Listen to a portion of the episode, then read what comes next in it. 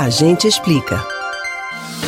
Levar refeição de casa para o trabalho é cada vez mais comum e é de responsabilidade da empresa oferecer ao funcionário um local adequado para realizar as refeições. O espaço deve ser limpo e estar em boas condições.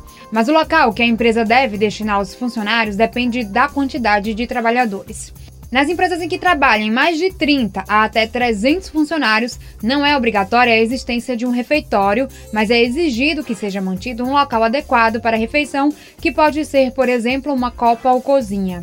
Esse espaço deve obedecer a algumas normas estabelecidas pelo Ministério do Trabalho, como ser adequado e fora da área de trabalho, ser limpo e ter boa iluminação, ter mesas e assentos em número correspondente ao de usuários e lavatórios e pias instalados próximo ou no próprio local.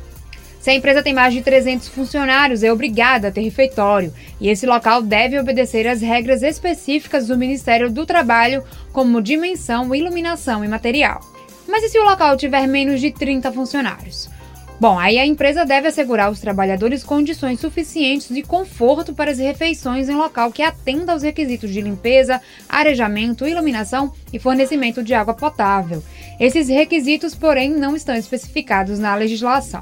Ainda, nessas empresas com menos de 30 trabalhadores, é possível, desde que haja autorização do Ministério do Trabalho, que as refeições sejam feitas no próprio local de trabalho. Mas nesse caso é preciso que sejam seguidas as seguintes condições: respeitar dispositivos legais relativos à segurança e medicina do trabalho, ter interrupção das atividades do estabelecimento nos períodos destinados às refeições e não se tratar de atividades insalubres, perigosas ou incompatíveis com o asseio corporal. Vale ressaltar que essas regras valem para todos os trabalhadores da empresa.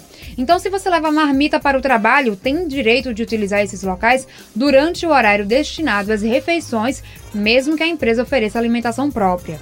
Você pode ouvir novamente o conteúdo do Agente Explica no site da Rádio Jornal ou nos principais agregadores de podcasts Spotify, Google e Apple Podcasts. Camila Brandão para o Rádio Livre.